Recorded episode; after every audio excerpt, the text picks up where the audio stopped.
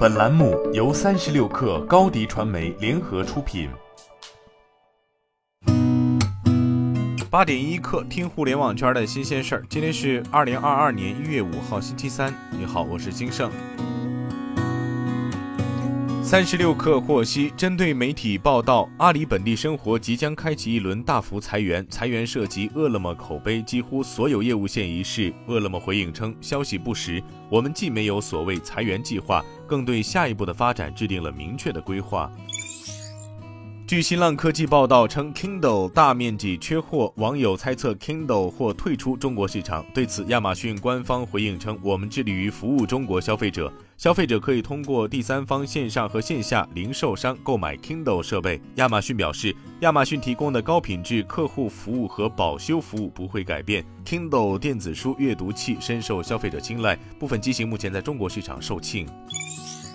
据第一财经报道，数字人民币试点版 App 已上架各大安卓应用商店和苹果 App Store。根据官方介绍，数字人民币试点版 App 是中国法定数字货币数字人民币面向个人用户开展试点的官方服务平台，提供数字人民币个人钱包的开通与管理、数字人民币的兑换与流通服务。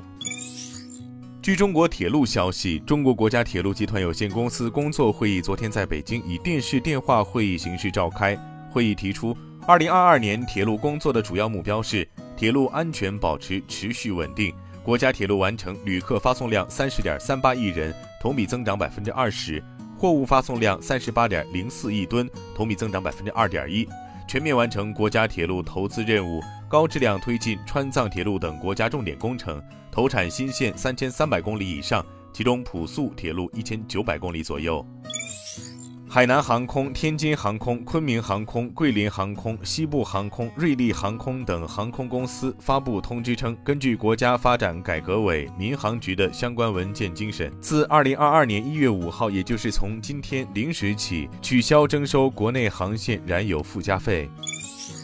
中国移动在港交所发布公告称，于二零二一年三月二十六号股东周年大会上，股东授权董事会在香港联交所购回香港股份，购回不超过二十点四七亿香港股份，相当于不超过二零二一年股东周年大会当日已发行香港股份数目的百分之十。据 TechWeb 报道，分析师郭明基现发表最新苹果研究报告，预测苹果将在2022年，也就是今年的第四季度发布第二代 AirPods Pro，采用全新设计，将支持无损音频和充电盒发声功能。此外，郭明基仍然认为 AirPods 未来可能会支持健康监测功能，即使不在 Pro 二代，也可能在后面几代中出现。今天咱们就先聊到这儿，我是金盛八点一刻。咱们明天见。